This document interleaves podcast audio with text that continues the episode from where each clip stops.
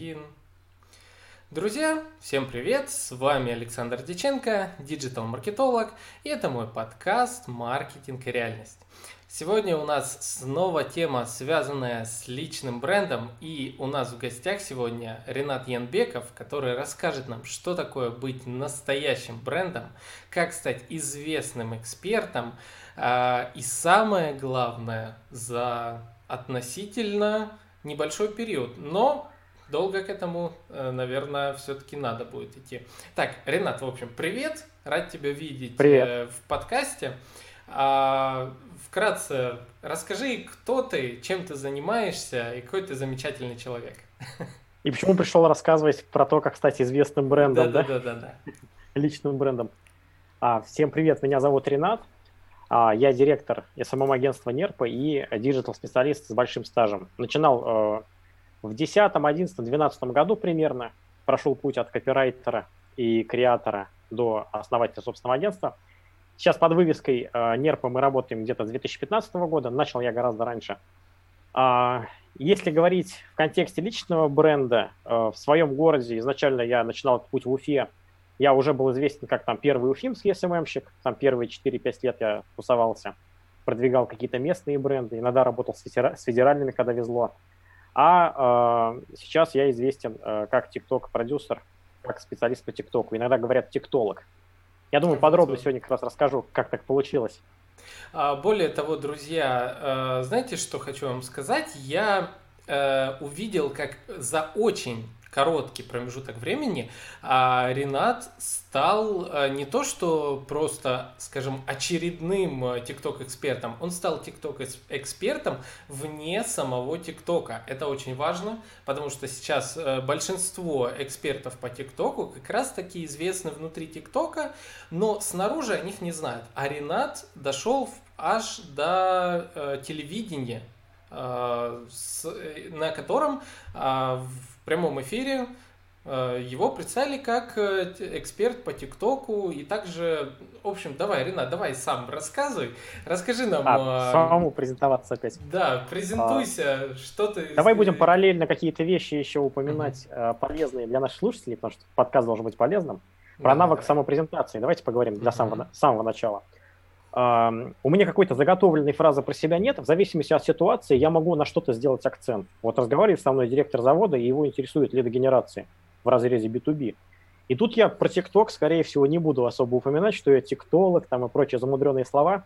Я, конечно же, сразу скажу, так, я в свое время работал в нефтяной индустрии, а, хорошо работаю с цифрами, и вот у нас были клиенты крупные а, среди госструктур и так далее, для которых мы делали лидогенерацию. То есть я по-другому себя самопрезентую. Но в любом случае я буду говорить ровно, уверенно. Я скажу как минимум 3-4 важных пункта, которые будут убедительно смотреться для моей аудитории. Ну, для заказчика, либо для тех, а, кому я сейчас э, это рассказываю.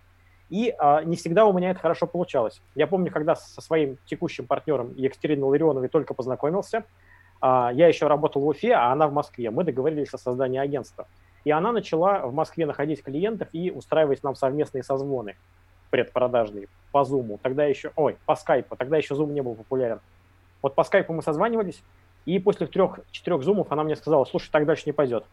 Когда мы начинаем знакомиться, и заказчик спрашивает, кто ты, ты начинаешь что-то мямлить, вот, как-то uh-huh. неуверенно потуплять глаза, так дальше не пойдет, с самой презентации все начинается. Давай мы тебе сейчас пропишем, кто ты, давай вспомним твои сильные стороны, чтобы, чтобы у тебя от зубов отлетало. Вот, и всегда, когда я самопрезентуюсь сегодня, я вспоминаю сразу вот это совет, который мне был дан. Угу. Так, как у тебя было с этим, кстати?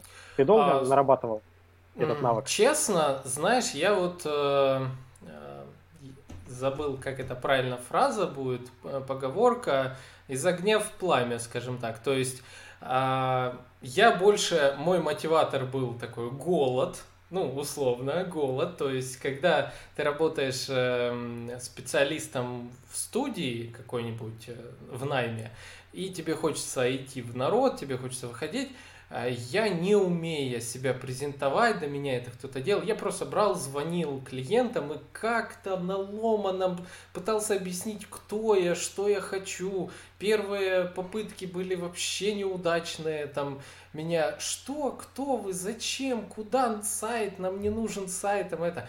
А, ну, у меня не было плана, у меня вообще ничего не было, я просто брал как-то это делал, потом на ошибках учился и что-то сложил вот так. Вот обрати внимание, а, могут кричать вот так вот прям условно, может до такого дойти. Да не нужен нам сайт. Вот когда у человека отторжение, ему кажется, что ему что-то впаривают, ему не нравится просто твоя самопрезентация, а при этом он может нуждаться в сайте. Он может в следующий, на следующий же звонок уже ответить положительно. Да, нам нужен сайт. И да. это совсем другое дело, это нужно уметь делать. И независимо от того, чем вы будете заниматься, продвигаться как эксперт, либо быть просто на рынке классным сотрудником какой-либо компании, либо в ТикТок захотите зайти, очень важно уметь самопрезентоваться, за две минуты рассказать, кто вы такой, а лучше даже за 10 секунд. Вот, вот, вот. И более того, я бы сейчас, допустим, сайты уже не продавал. Я давно не продаю сайты. Я продаю продажи, я продаю выручку. Я, ну, то есть это уже тоже модель самопрезентации. Я более э, четко понимаю свой продукт, я понимаю, что я делаю, какую пользу я приношу человеку, соответственно, я его продаю а не себя, не там какой-то маленький, я продаю то, что он получит, продаю его так э, планы, цели, мечты, вот, и, соответственно, вот с этого момента покупают. А, друзья, э, смотрите, э, основная, основная тема, о которой сегодня мы будем с Ренатом говорить, а, это тема, как э, быстро стать именно узнаваемым экспертом, и чтобы за вами закрепилось какое-то какая-то идентика, то есть определенный смысл. А, немногие, немногие это умеют, немногие, э, немногие достигают этого на протяжении там, пяти лет и так далее. Вот. И э, Ренат, допустим, история наша с Ренатом, я его встретил в ТикТоке, э, мы познакомились, и я, это было где-то, наверное, в начале карантина, может, чуть-чуть даже раньше. А, и я в тот момент видел, что Ренат только, как и я, изучает ТикТок, то есть начинает понимать, что здесь это. Но буквально вот на моих глазах за то время я ушел вот в подкасты, а Ренат все больше стал акцент делать четко на ТикТоке. И бац, и на текущий момент э, собственный курс на сейчас а, расскажешь, где твой, на какой крутейшей платформе твой курс, упоминания в СМИ неоднократно и так далее. Вот, Ренат, расскажи свои шаги, как вообще становятся узнаваемыми экспертами, вот, по-твоему. По ТикТоку у меня началось все со страсти, которую я приобрел к ТикТоку. Как и у многих э, тех, кому не повезло стать крупными блогерами, например, в Инстаграме или в Ютубе, меня очень сильно привлекло в этой платформе вот возможность получить огромное количество просмотров. Впервые 200 тысяч просмотров на свое видео я получил именно в ТикТоке. Этот большой отклик, который был от аудитории, он меня сильно воодушевил. Началось все с того, что я действительно сам был в восторге от этой платформы. И это первый совет, который могу дать, если вы чем-то занимаетесь и хотите стать известным экспертом, хотите, чтобы ваша деятельность ассоциировалась с вашей фамилией как знак качества, а вы должны непритворно это любить. То есть нельзя вот взять какую-то чужеродную для себя отрасль, там металл, металлостроение, ну, все что угодно, что бывает. И вот прийти туда и сказать, я эксперт, я в этом буду разбираться, это достаточно сухо получается, максимум получится хороший специалист упорный. Но если вы этим не горите, тогда вы не сможете заразить этим других, как это происходит. Эксперт, он должен гореть своим делом. И вот с этого у меня началось именно в ТикТоке. Но еще могу сказать, что есть два пути, а, два вида людей, которые приходят к экспертности и там, какой-то известности – есть э, люди, э, которым нужно наработать страдальчески, упорным трудом 5-10 лет опыта, и потом на это уже ложится какое-то новое позиционирование. То есть, условно говоря, мы э, с Александром, по сути, коллеги. Мы занимались и сайтостроением, и SEO, и директом в, в один момент. Потом мы начали с ним приобретать специализации уже uh-huh. такой в конечном виде. А, но есть ребята, которые действительно, вот, э, грубо говоря, как с горы свалился. Он вчера прочитал про HTML и еще про что-то. Сегодня утром он уже действительно становится экспертом буквально за полгода. То есть такой чит-код у него какой-то. Это какие-то одаренные люди. То есть я могу рассказать, рассказать только про свой путь. А, человек, которого не быстро все это происходило. То есть сегодняшний вот ТикТок, моя экспертность по ТикТоку, она все равно ложится на мою общую экспертность. А если бы я не был экспертом по digital в принципе, то, скорее всего, как TikTok эксперт я себя продать бы не смог. У меня просто не было бы такого опыта подачи и такого доверия там базовой аудитории ко мне. Но есть ребята, которые это делают действительно за три месяца. Я думаю, что э, можно отдельное интервью взять вот такого человека, вот как кого это с нуля, прям с чистого нуля. Ну, знаешь, вот тут э, такой вопрос. Если с чистого нуля, то есть не было человека, и внезапно там, ну, спустя три месяца появился у нас э, крутой эксперт, я все-таки думаю, тут ближе к инфо-цыганству, вот что-то такое. Подозрительно, да? Угу. А, это правильный комментарий. Я тоже подобно испытываю по отношению к молодым экспертам, которые с чистого нуля выскакивают, как черт из табакерки. Но тут надо просто а, нам с тобой разделить просто два термина. Вот есть, а, скажем так, условно близкое к инфо-цыганству, когда человек за три месяца резко стал экспертом, хотя у него не было раньше проектов, опыта, и неизвестно, что будет дальше, да. А, и здесь можно сказать, что у него там высокий уровень, допустим, умения быстро там привлечь себе хайп. Вот. Есть такой момент, а, а есть, когда эксперт прям зиждется а, реально на заслугах человека, и это, конечно, более хороший путь. В этом плане я в себе уверен. Поэтому, когда кто-то... Во-первых, в мою сторону, в принципе, нет каких-то поползновений, что вот цыган нарисовался. Разве что это может быть в формате оскорбления. Когда человек намеренно хочет меня уколоть, он может ну, сказать, да. а, там, он инфо-цыган. Но на самом деле такого мнения в общей массе нет, потому что я инфо-цыганом не являюсь. Все знают, даже полистав мою инсту, могут посмотреть, что я с дремучих uh-huh. еще времен вот, э, там, сям выступал, что-то делал. В этом плане э, это второй момент, то есть первый момент, о котором я говорил, это искренность, искреннее желание гореть своим делом. Второй момент это, конечно же, бэкграунд. Uh-huh. Uh, то есть вас, ваш жизненный и профессиональный опыт, uh, который легко проследить, кем вы были и кем стали, как вы пришли к себе сегодняшнему. Это всегда четко видно, какой у человека бэкграунд, по тому, как он говорит, какие можно найти старые посты по нему. История, она остается, она всегда человек как багаж и работайте над своим бэкграундом. То есть умеете тоже его подавать и не скрывайте его. Иногда, редкий бывает случай, кстати, третий вид э, экспертов, я с такими HR сталкивался, которые выходят в свет, то есть они были известны в узких кругах, их, их передавали по сарафанке uh-huh. от одной компании к другой, и потом они впервые там выходят в свет, а до этого они не вели соцсети, не накоплен бэкграунд в открытом доступе. Но эта проблема тоже решается. Все равно, если у человека есть хотя бы офлайн бэкграунд, он легко его может потом перенести. То есть наличие бэкграунда – это плюс. Всегда э, анализируйте его, старайтесь сделать его побогаче. Угу. Ну, то есть, получается, ты сейчас рассказал прям два, э, два таких поддерживающих момента. Первый момент, что наша история, наш опыт – а, весь накопленный, мы, по сути, можем его раз, агрегировать весь и вот показать людям. Это первый момент. А второй момент, когда, если мы действительно в узких кругах, и это отчасти моя история тоже, а, да, у меня есть э, крупные проекты, но они вот только ну, за последние пару лет, допустим, появились такие прям крупные проекты. А до этого, э, ну, я опять-таки в узких кругах э, был известен, в частности, на Дальнем Востоке. И действительно меня рекла- э, рекламировали вот э, коллеги по сарафанке и так далее. И э, первый путь э, как раз, в, ну, скажем, в медиа, он был через, через то, что меня стали приглашать люди с аудиторией. То есть вот получается у нас два формата. Само... Ключу... И, угу. и ключевое слово Саша назвал сейчас. А, это уже не то чтобы э, правило, а это именно признак того, что у вас все правильно, когда вас приглашают. То есть очень угу. важно, что вам люди пишут и что им ясно, чем вы занимаетесь. И они говорят там, «А, Саша, а ты можешь выступить, рассказать вот там про маркетинг? А ты можешь про подкасты рассказать? То есть они понимают, из чего складывается твой бэкграунд. Возможно, ты уже три года уже не делаешь сайты, как ты, как ты говорил, но они могут спросить, Саш, а ты можешь посоветовать, кто делает сайты, если сам сейчас не занимаешься? Или, может, сам сделаешь? И то есть там и лиды к тебе идут, и предложение выступить, а, и дать комментарии и прочее. То есть а, стремитесь э, к тому, чтобы именно к вам обращались.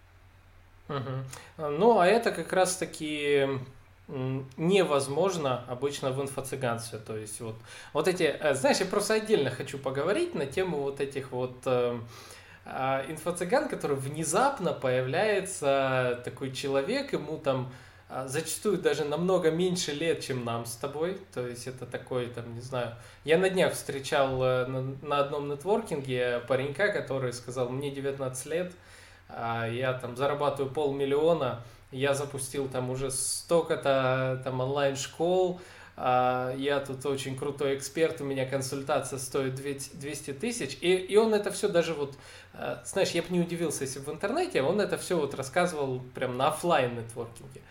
Я думаю, ага. вот, ну, ну, почему я тебе не верю? Вот, ну, ну что, что не так? Но, видишь, мы с тобой знаем рынок, а, находятся те, кто верят. То есть очень часто такие ребята достаточно широко становятся известны. Несмотря на то, что мы там, как более опытные люди, более скептически относящиеся, не верим, а, все равно есть люди, которые верят, часто не проверяют. То есть а людям нравится, и тут мы переходим к следующему важному пункту при продвижении личного бренда, людям нравится уверенность в себе и спокойствие. Часто э, ребята инфо-цыгане, они обладают невероятной уверенностью, самоуверенностью и спокойствием, потому что некоторые из них действительно, не все, конечно, но некоторые обманывают людей по-настоящему, то есть они заведомо дают им невыполнимые какие-то ориентиры, то есть э, привлекают э, к себе на тренинг, в котором прям так и говорят, заработай на яхту там за неделю, это заведомо обман на самом деле.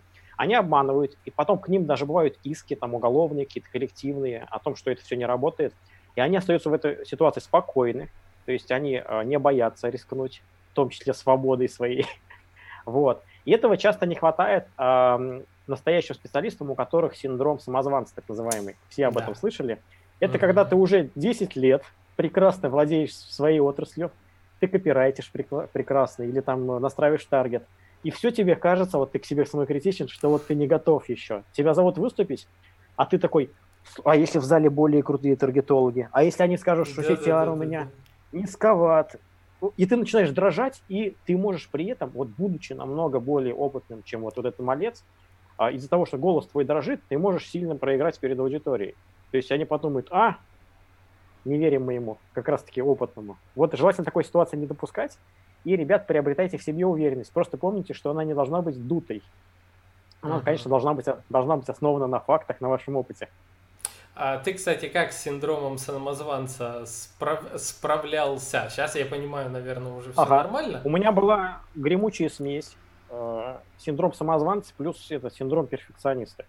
То есть мало того, что я э, откладываю, ну, мало того, что э, страдал очень сильно синдромом самозванца, то есть как, да я еще не готов, что скажут люди, они не поверят мне.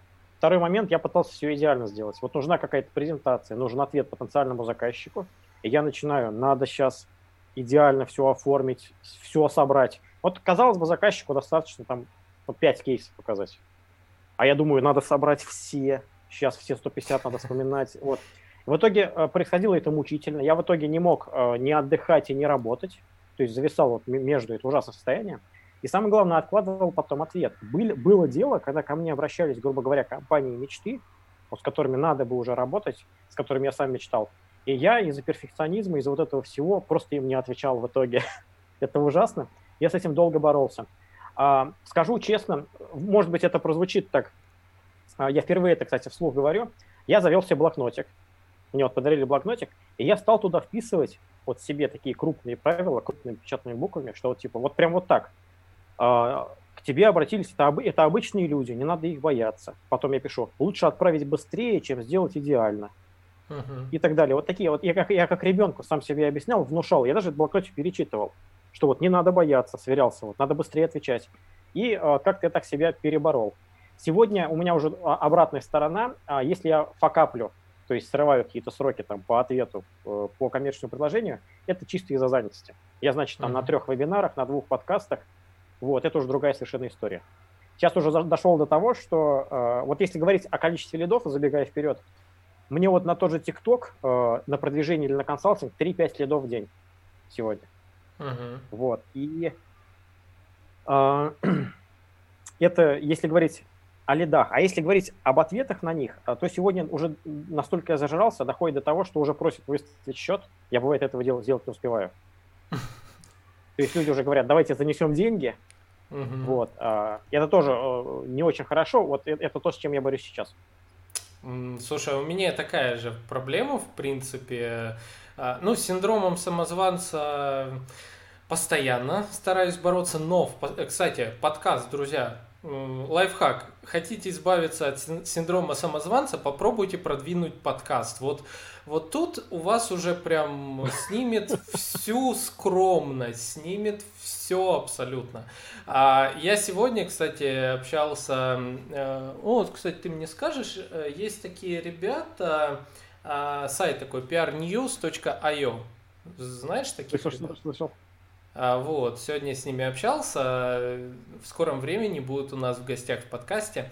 А, и за последнее время я э, ну, начинаю все с большим количеством крутых компаний общаться и писать им в личку, там, находить их э, эти какие-то имейлы, там, телефоны пока нет, вот, но в такой момент вот уже думаешь, точно, ну, пропадает вот этот синдром, там, а вдруг что обо мне подумают, а вдруг меня пошлют. После того, как один из топовых э, экспертов э, Рунета мне ответил на то, что так, я сейчас в подкасте пока не пойду, я себе поставил цель, э, насобирать 10 тысяч прослушиваний, еще раз его пригласить, я все-таки дождусь его в подкасте обязательно. Э, и, ну, да, вот и часто бывает тоже забываю какие-то моменты, что-то не хочется делать или как-то это, ой, это, это у нас у всех одинаковое, нам не знаю. А, слушай, ну, у, расскажи... честно, у, у честных специалистов. Да, да. А, у честных, действительно. У инфо-цыган, наверное, таких проблем нету. У них у них все замечательно, я не знаю, они живут. На есть, кстати, если, если говорить об инфо-цыганах, а, есть еще синдром, что они меняют часто деятельность. И вот бывает, э, ты в друзьях там или подписан э, на какого-нибудь парня активно, mm-hmm. и вот он за 7 лет, он то эксперт э, по выживанию в лесу, то внезапно он эксперт там по продаже шуб, потом он эксперт по ТикТоку. И вот ты сразу понимаешь, если сейчас он эксперт, допустим, по судостроению, то это ненадолго. Там, через три месяца он будет эксперт еще по какой-то трендовой теме. Да, да, да. Тоже один из признаков. То есть а, эволюция специалиста, она должна быть. Ты начинаешь с копирайтинга, заканчиваешь, допустим, как а, директор студии какой-то. Но а, скачков вот по три месяца, ну, это не очень хороший признак. Что, что может человек научиться за три месяца? Согласен, нереально. А, так, ну давай вернемся тогда к твоему развитию. Расскажи, как ты стал пиарить себя как эксперта в ТикТоке. Да, а, значит, первое, о чем мы говорили, а, это я овладел страстью к самому ТикТоку, то есть мной овладела страсть, я начал снимать. Конечно, у меня начало получаться, то есть 200 тысяч просмотров, первый миллион просмотров. Конечно, я не мог остановиться. Я начал снимать, снимаю, снимаю а, себя с попеременным успехом. И вот первые, первые вещи. Я просто по-человечески поделился. Какой-то коммерческой цели я изначально не ставил. Я набрал первые 10 тысяч подписчиков. Для меня это было неслыханно. Спустя месяц, по-моему, сотрудничества. А, я выложил скриншот просто и написал, вот набрал первые 10 тысяч подписчиков. ТикТок тогда был уже на слуху, но очень-очень многие не знали, что это такое вообще. И э, это была свежая новость. Сегодня такой новости никого не удивить, а тогда я был, наверное, первый в Фейсбуке, кто такое написал. Среди, по крайней мере, диджиталистов. И мне начали писать, о, круто, прикольно, ну что там, э, стоит идти в ТикТок и прочее, прочее. И это мое было первое поползновение. Тогда же мы зафрендились с э, Степаном Слюсаревым, директор по продажам TikTok Russia, мы тогда с ним вели переговоры по созданию рекламного кабинета. Как uh-huh. раз-таки э, он на этот пост отреагировал. И вот и через некоторое время э, у меня был скачок. Я доложил аудитории своей в Фейсбуке о том, что у меня уже 50 тысяч подписчиков. К тому времени люди уже начали спрашивать э, уже более конкретные вопросы по ТикТоку. Как там продвигаться и что такое. И в этот момент, э, это опять-таки э, не сразу ко мне пришло, я уже знал, вот тут не надо тормозить, надо создать группу, зарегистрировать ее на себя. У меня mm-hmm. было до этого, когда мы, э, я уже 10 лет занимаюсь диджиталом, вот когда начинался таргетинг, я помню, группы только создавались. Были группы, которые вот э, я создавал с другом, я его попросил на себя зарегистрировать, мне не хотелось париться. Группа развилась, она принадлежит ему, я упустил. И, и это мне тоже партнер потом сказал, который про, сам, про, про саму презентацию мне сказал. Он тоже сказал, с тех пор как бы все регистрирую на себя и не тормози. Mm-hmm. В этот раз я не затормозил и создал группу. Вот ты, наверное, это тоже помнишь. В Фейсбуке э, мы назвали ее TikTok секреты продвижения. Да, к тому времени, пригласил. Да. К тому времени было несколько знакомых уже тиктокеров. Мы уже с Сашей дружили. И еще несколько имен, порядка 10 активных тиктокеров. И, как правило, это были э, люди из диджитала, опять-таки. Э, различные маркетологи, директора агентств. Я их базово пригласил в группу. И группа начала раскачиваться. К тому времени появлялся интерес к ТикТоку, люди начинали в нее вступать в группу в эту. В ней еще ничего интересного не было, и сейчас не особо там мы много публикуем полезных материалов. А, но люди туда шли, потому что другой такой группы нет, аудитория разрасталась. Сейчас там порядка 2500 э, участников. И поскольку я там активно делился, я тогда сильно этим горел, э, лайфхаками по ТикТоку, которые я для себя открывал. ТикТок тогда был более сырой, там редактор не был таким продвинутым, там были какие-то глюки постоянно. То там субтитры пропадали, то аудиозапись. Я находил лайфхаки, которые позволяли это обойти, начал это публиковать. И э, люди э, в Фейсбуке очень быстро схватывают, запоминают фамилию человека, который разбирается в теме. Получалось, что я в ТикТоке разбираюсь, э, не потому что я супер там одаренный, а просто потому что я на тот момент больше всех проводил там времени. И когда на, начались первые коммерческие запросы на ТикТок от разных компаний, это в начале, наверное, января 2020, не, не раньше, люди стали в комментариях уже писать, что вот э, Ренат Инбеков разбирается в ТикТоке. Вот, а дальше оно пошло как бы как снежный ком. Какого-то особого плана я себе не ставил, то есть там не было по учебнику. Типа напиши вот такой uh-huh. пост, здесь проведи трансляцию. А, оно пошло более естественным образом. И это мой следующий совет, уже не помню какой по счету, надеюсь, что кто-то записывает. Это а, вот в погоне за некой экспертностью не а, потерять естественность. То есть э, не делайте прям все по расписанию. Вы можете себе широкими мазками э, назначить некий график, допустим, по пятницам эфиры, там в среду, допустим, какая-то рабочая встреча, там в четверг пост. Но не, не, не более того. Вот слишком идти по этапу, это будет механистически. Таких э, специалистов, которые развиваются по методичке, их видно. Вот по характеру uh-huh. постов, которые они пишут, вот чувствуется, что вот прям по формуле, и это не вызывает доверия. То есть в этом плане больше полагайтесь на спонтанность. Угу. А, слушай, ну давай про, э, так систематизируем то, что ты сказал. Угу. А, то есть я так, знаешь, ты, ты говоришь, я себе э, так наматываю. А, получается, что я вижу ключевым было? Во-первых, ты первый, э, один из первых начал говорить про ТикТоки, причем на площадке вне ТикТока. Да. А, это первое. Во-вторых, э, у тебя был уже какой-то пул аудитории, которая тебя знала как эксперта, поэтому они тебе изначально сразу доверяли. Ну, это как раз мы возвращаемся к той а, созданию истории, созданию сарафанки и прочего. То есть а, ты, получается, не из откуда-то возник, ты уже был экспертом, и тут ты как э, своей аудитории раскрыл двери, то есть вот в новый мир. Это второе, что было такое крутое. И, э, ну, ну, ты, ну и по сути дальше ты... Ста, э, и третье, что ты говоришь, это э, не быть системным, не быть вот этот из разряда СММщиков стандартных, которые давайте я вам расскажу топ-5, топ-7 каких-то штук, давайте я тут глянцевую сделаю себе страничку там и прочее. Этого тоже у тебя не было. Я, кстати, отдельно отмечаю, что у тебя действительно живой контент, если говорить за Facebook сейчас, а, ты не делал каких-то вот э, все твои посты это не исследовательские, это посты человека, который а, прям погружается в тему и рассказывает своими словами. Это тоже было круто. Вот. Искреннее удивление, которым я делился. То есть, если я был да. действительно восхищен новой функцией ТикТока, ну там реально прорывные функции. Давайте вас попробую заинтересовать. Вот сегодня, чтобы снять себе там хромакей и задний фон, нужно заморочиться. Надо найти хромак, надо зайти в программу, убрать этот фон. А TikTok сделал возможность просто загрузить картинку, включить э, фильтр зеленый фон, и вот картинка сзади вас. А, это классная штука. Хотите снять про Марс, про необычный пейзаж, там, сценку просто космонавта снимаете вот с помощью этого фильтра.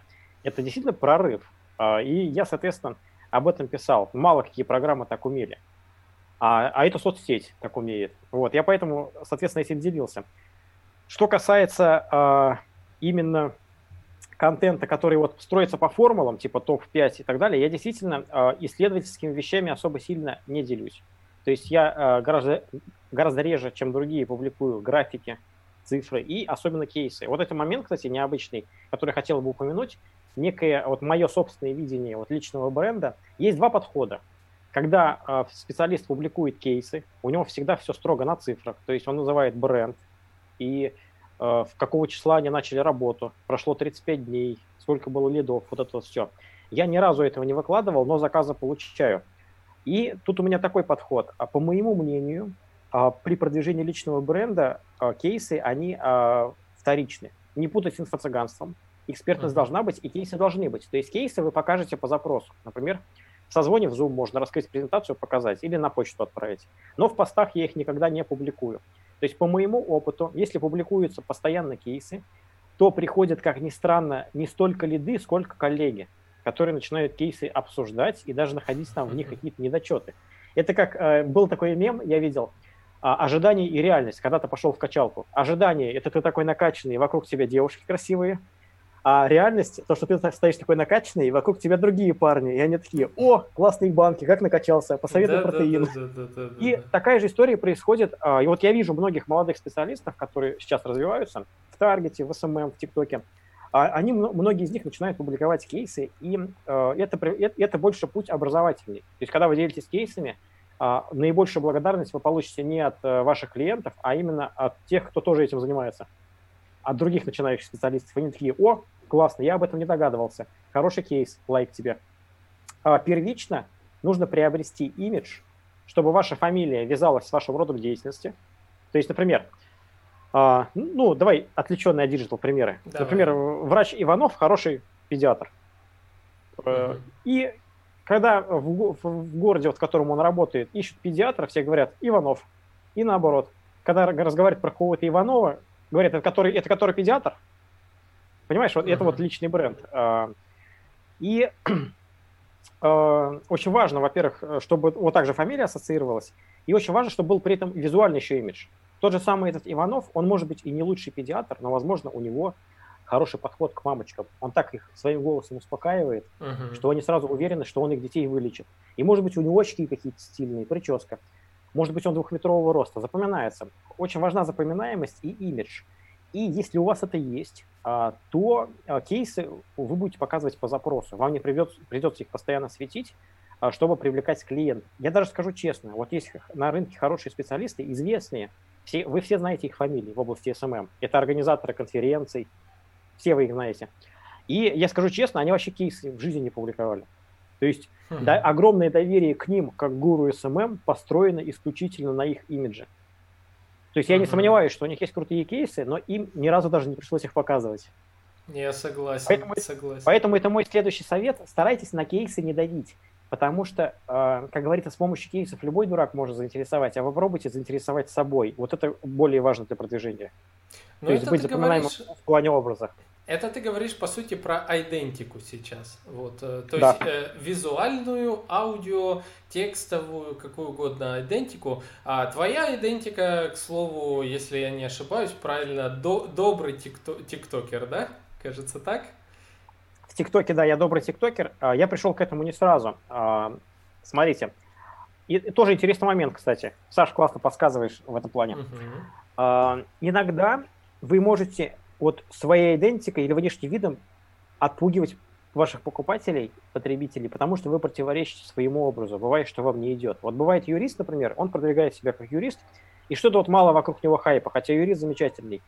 Возможно, он зря повторяет за другими юристами, и тоже, как они надевают костюм, галстук. Может быть, ему это не идет. Может быть, этому юристу надо выходить в свитере, в футболке или в худи, и у него может попереть.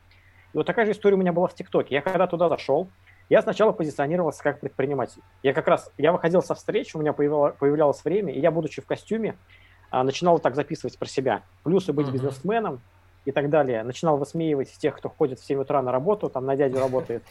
Я огребал огромное количество негатива. То есть у людей не вязался а, мой внешний вид, а, моя подача с тем, что я предприниматель. Люди мне не верили. Но были те, кто мне писали в комментариях, у тебя там добрая улыбка, добрый взгляд. Uh-huh. И я впоследствии стал делать добрый контент, просто радоваться жизни. И это мне идет гораздо лучше. А кому-то, наоборот, нужно больше пафоса или серьезности, потому что им это лучше подходит. Если они начнут, как я, нюхать цветочки, наслаждаться там ароматом чая и об этом рассказывать людям, то, возможно, им это не подойдет. И не переживайте, если у вас первая волна негатива какая-то есть, вы просто, это для вас сигнал, чтобы сменить позиционирование на противоположное. Если вы сейчас зашли с веселой точки зрения, попробуйте серьезно или наоборот. Угу. Слушай, знаешь, я вот еще э, собираюсь в ближайшем будущем, ладно, уже не в ближайшем, впереди много интересных выпусков. Кстати, друзья, А обязательно следите за, за этой неделей, следующей. Да вообще всегда следите за подкастом. Много у нас гостей будет крутых, топовых. Но э, через где-то полторы недели я запишу выпуск на тему архетипов бренда. И вот знаешь, Ренат, хотел тебе сказать, я вчера читал информацию про 12 архетипов брендов, э, и я даже нашел, кажется, два архетипа, которые с тобой связаны. Ты разбирал, ну, вообще в курсе иерархии? Я в курсе по профессиональному роду деятельности, но сам в этом не спец. То есть я все их не помню. Я знаю, что когда делают э, брендинг, например, прорабатывают миссию бренда, могут тоже архетип выбрать для компании. Угу, смотри. Поэтому да, а... мне тоже интересно будет послушать. Я э, потом подробнее покажу, друзья, э, всю схему именно в этом выпуске, но сейчас буквально чуть затронем, потому что я, я вижу, что эта тема касается идентики и представления человека. А, вот э, 12 архетипов делятся на 4 ключевые составляющие. А, те, кто хотят структурировать мир, те, кто тоскуют по раю, ну, так называемые, то есть вот раньше было лучше там и так далее. А те, Огонь. кто вот. Те, кто хотят оставить след в мире, и те, кто хотят наладить связь с окружающим миром. Вот, то есть такие четыре штуки. Каждые четыре этих э, э, аспекта делятся на три архетипа. И обычно любой топовый бренд в себе соединяет э, два-три архетипа, но один будет особо выражен. А вот э, я сейчас попробую твои назвать, а ты вот э, и описать. Так, ну первый шут, архетип шут. Э, это архетип, относящийся к части э, тех, кто хочет наладить связь с окружающим миром. Выражается этот архетип через наслаждение, то есть он э, кайфует от жизни он кайфует от жизни, он хочет э, все превращать, вот как в твоем случае, все в добро, давайте взглянем с доброй точки зрения, и это все максимально классный архетип, он за творчество, он за такое самовыражение и добро, вот. Это первый архетип. А второй архетип, э, есть такой еще те, кто тоскуют по раю, это ребенок, архетип ребенок.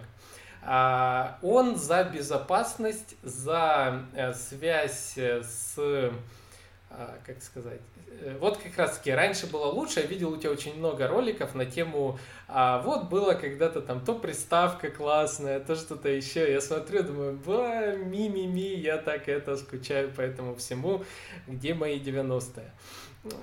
Слушай, безумно интересно. Я бы отдельно даже с тобой поговорил. Я посмотрю теперь твой подкаст про архетипы. Слушай, я могу прямо с двух сторон опосредованно подтвердить твои слова. Угу.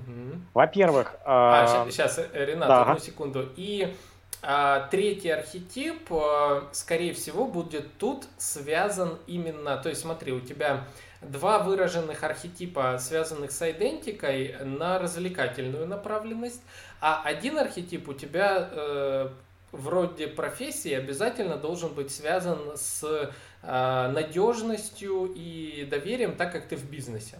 Вот. Здесь, скорее всего, э, пока, мне кажется, архетип творец – это э, тот, кто ценит инновации и хочет структурировать мир.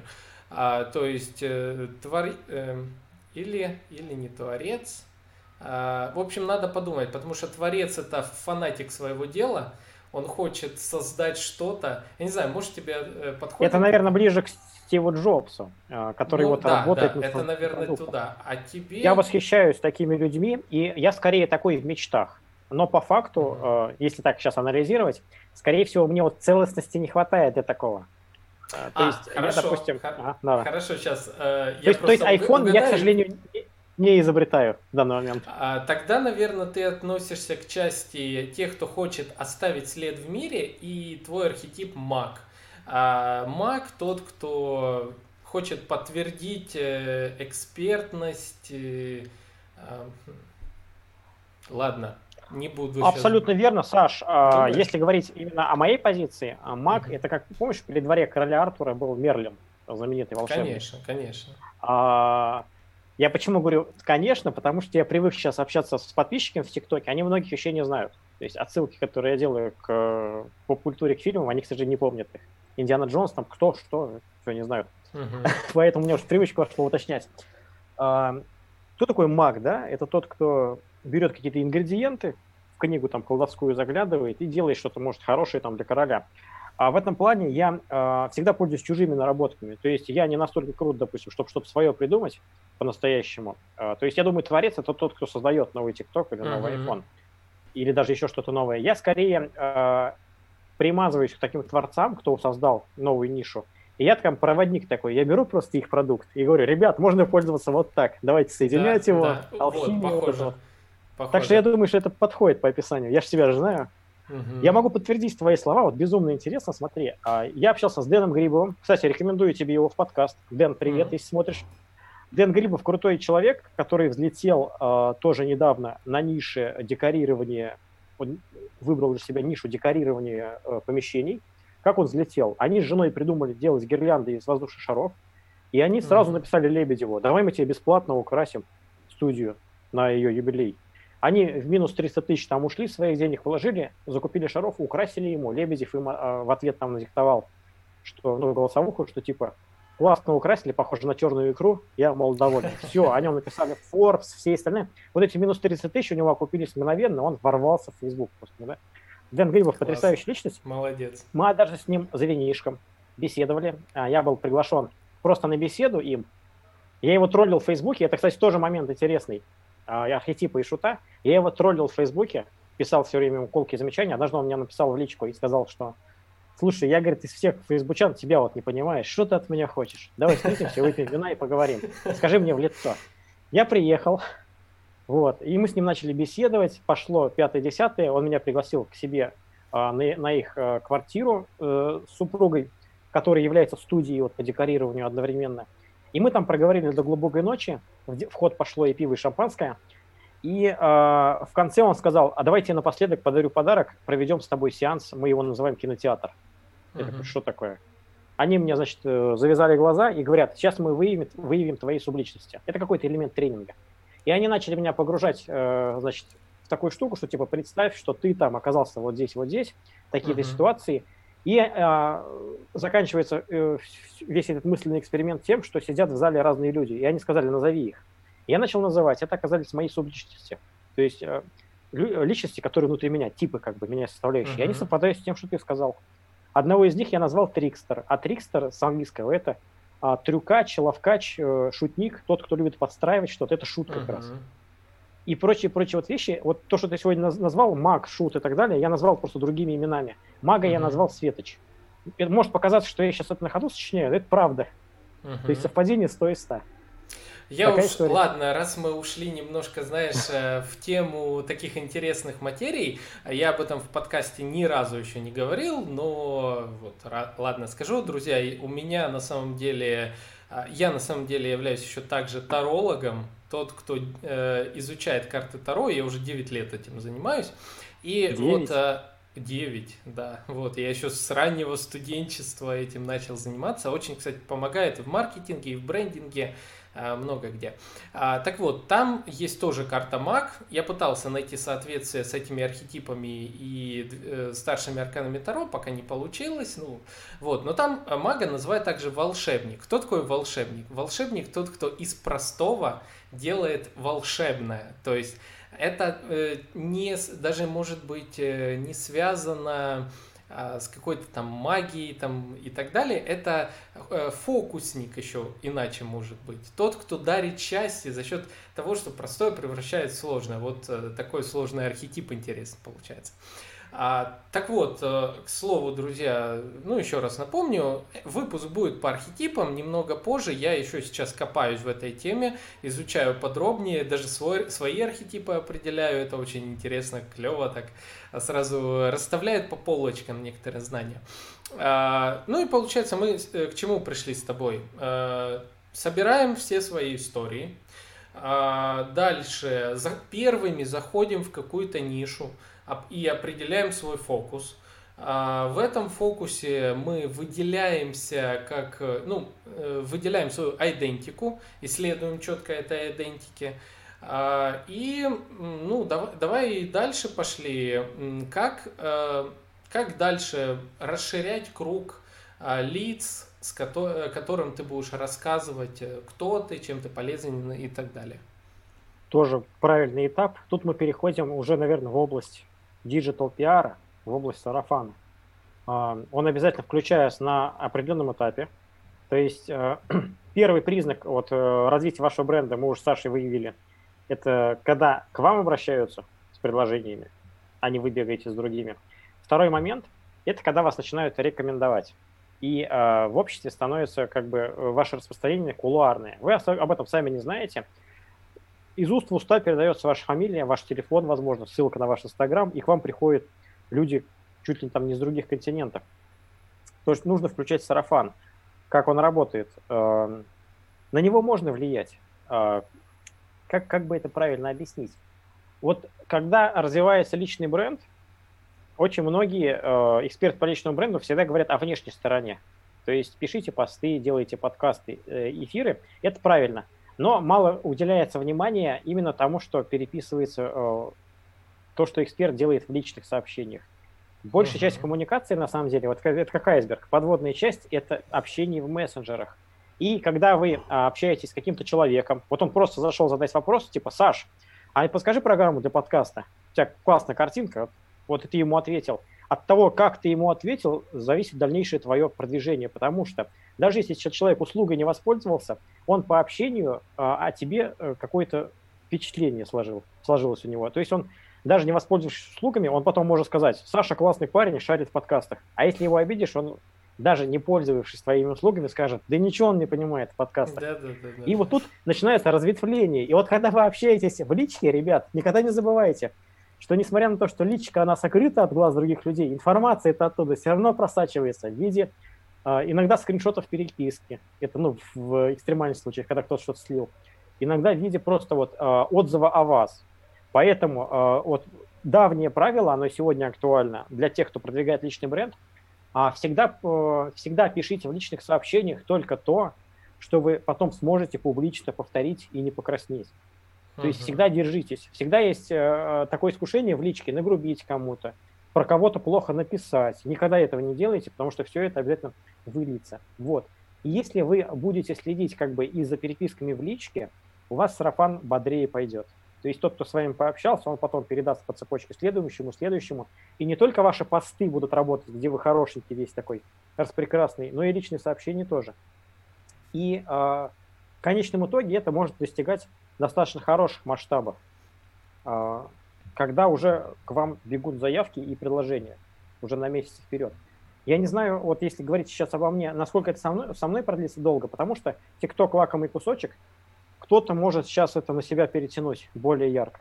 Посмотрим. И, возможно, у меня там что-то угаснет. Но я думаю, что на полгода, на год меня по этой теме хватит. Но при этом, uh-huh. допустим, если меня выбьют из колеи ТикТока, и меня начнут там рекомендовать меньше и прочее, у меня э, базис останется. Я снова вернусь в обычное состояние, где я известен просто как SMM-специалист, SMM-стратег, и по этой части у меня все равно продолжится деятельность. То есть а, это, наверное, следующий совет, который я могу сформулировать. У вас должна быть какая-то твердая такая подушка. Вот перед тем, как а, активно выходите в свет, в общественность, постарайтесь сделать так, чтобы, во-первых, вот этот выход в общественность у вас не отнимал много энергии, а выстроить сначала какую-то структуру у себя. То есть вы должны при этом уже на чем-то зарабатывать стабильно. И на случай, если вот э, новый род деятельности не сработает, очень важно, чтобы вы вернулись, чтобы у вас всегда, вот, например, к, сайт, к сайтостроению, к чему угодно. Вот, чтобы у вас э, было чем кормить. воронок. Выстраиванию воронок, да.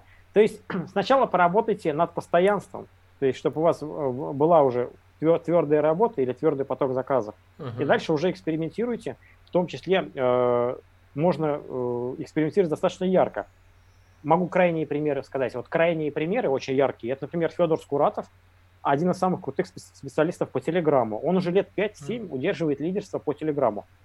Он ярый вот евангелист вот этих чат-ботов телеграммных, всяких, и автор сервиса какого-то по Телеграмму. Вот Телеграм и Скуратов это одно и то же. Если Ты про Телеграм кто-то разговаривает... Знаком? А, я с ним знаком на почве интернет-срачей, мы с ним друг другу не подходим. Мы и вживую общались, то есть вот. А недавно э, вот э, как раз в тиктоковской тусовке появилась Виктория Бубнова. Вот, мы с ней начали общаться, она начала меня где-то там тегать. Я смотрю, оказывается, она его супруга. И вот он ей тоже может сказать, с кем ты общаешься. Вот, это, это, это на самом деле тоже хорошая составляющая личного бренда. И вот Федор, он давно уже носит э, прически красного и зеленого цвета, как Джокер такой. Он то красным ходит, то зеленым. Мне кажется, и, знаешь, а... отчасти косплеит Лебедева.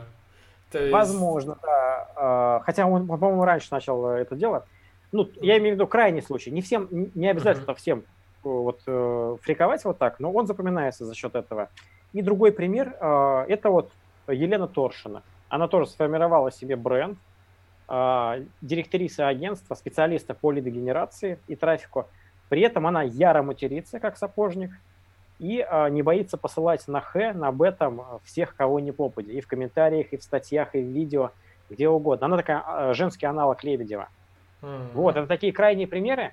Но даже если до, до таких не доходить, э, хорошо бы, чтобы у вас э, вот, э, была некая составляющая, которая вас вот так, так же отличает. Mm-hmm. То есть заурядным быть нельзя. Даже вот когда мы ведем подкаст, э, если ты ведущий подкаста, надо, например, говорить чуть-чуть громче, чуть-чуть более на повышенных тонах, чем в обычной жизни. Uh-huh. То есть, э, когда ты э, в эфире, ты не можешь быть заурядным.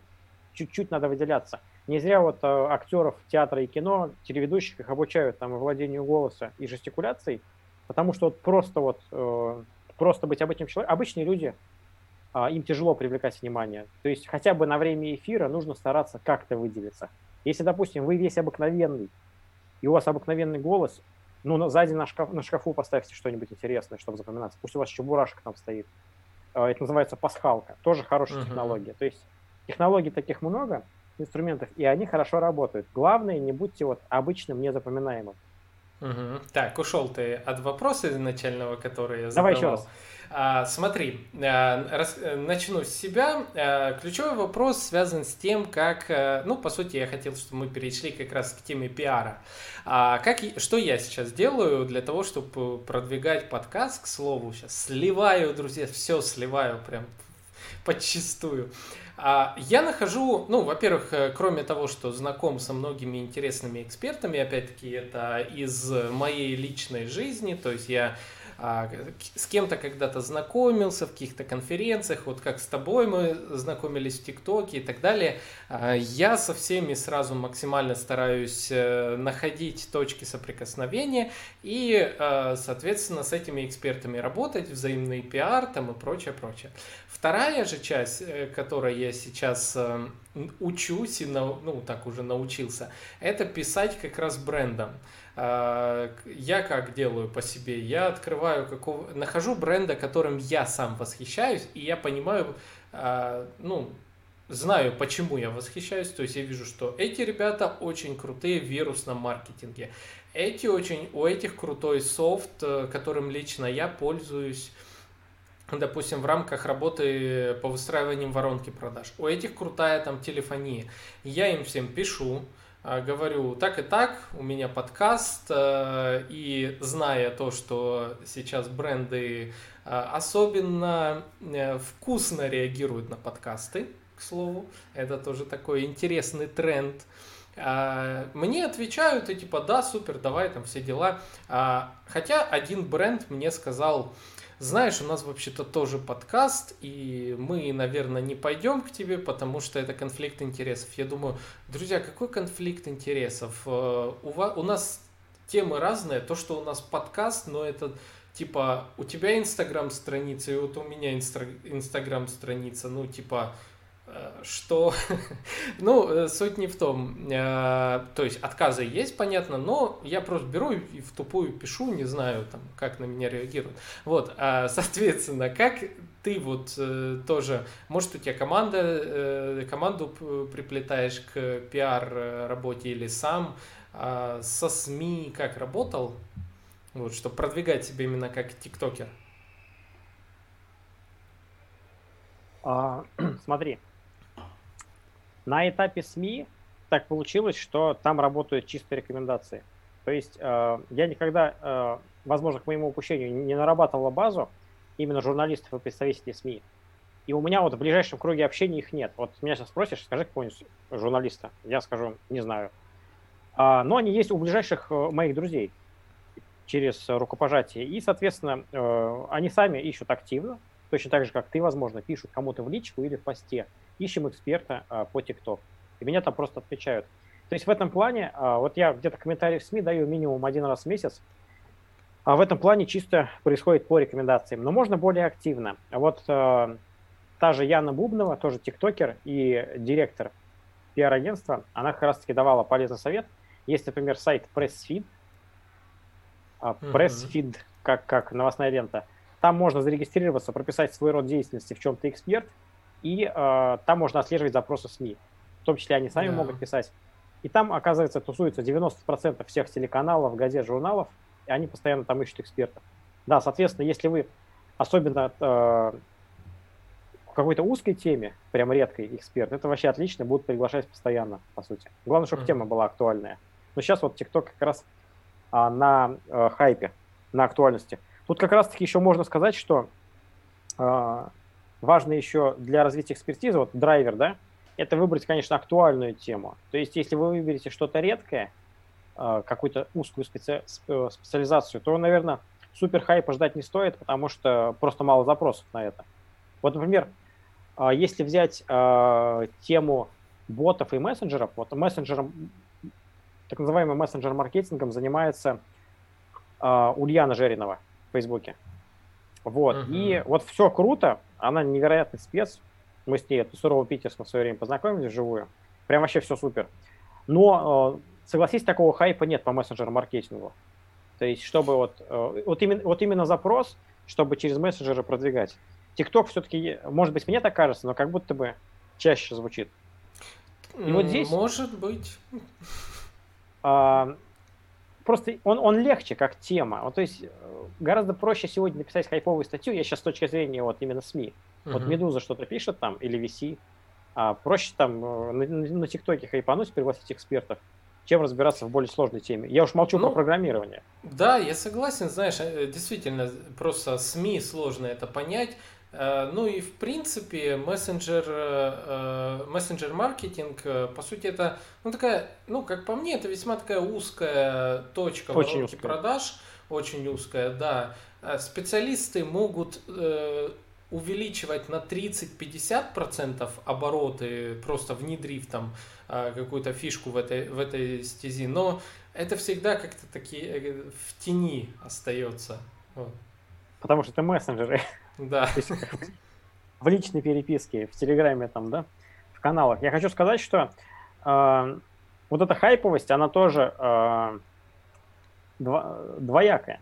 То есть, допустим, по мессенджер-маркетингу нет особого хайпа, но, возможно, если там сравнивать э, по оборотам, еще почему-то, возможно, Жеринова вообще в шоколаде, там, по сравнению со мной, с моим ТикТоком, потому что, возможно, там раз в полгода заходит какой-нибудь гигант. Слушай, я вот сейчас прям и мессенджер-маркетинг может... заказывает на миллионы. Почему нет?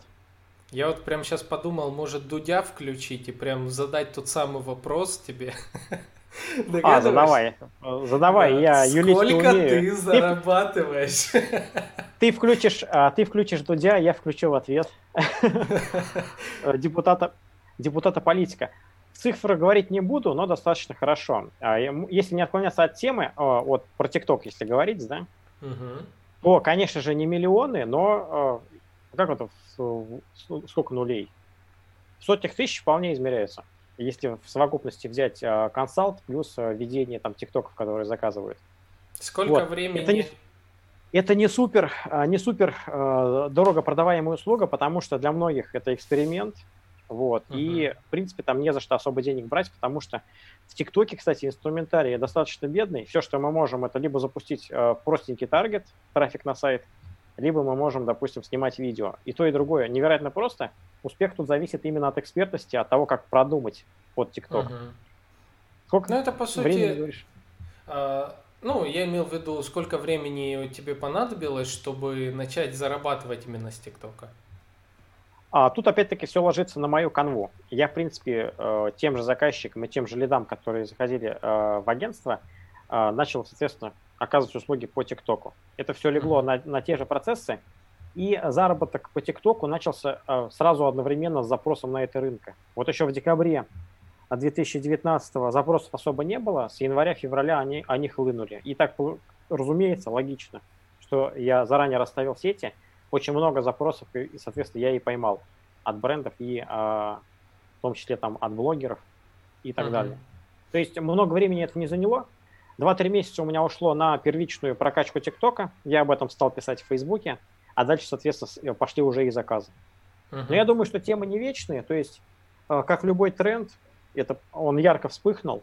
Возможно, потом все это уляжется. Но я к этому да, готов.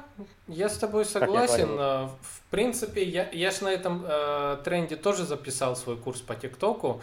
Э, и одно время на начале, когда еще мало кто знал, что такое ТикТок, как в нем работать, э, соответственно, я этот курс продавал.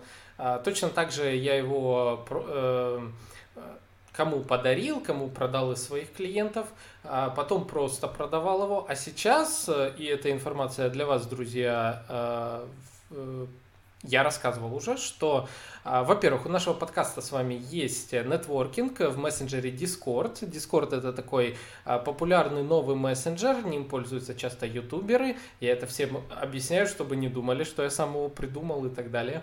А, в этом мессенджере ссылочка в описании обязательно. У нас нетворкинг, мы общаемся, задавать мне вопрос можете. Там же находится складчина с полезным материалом от меня.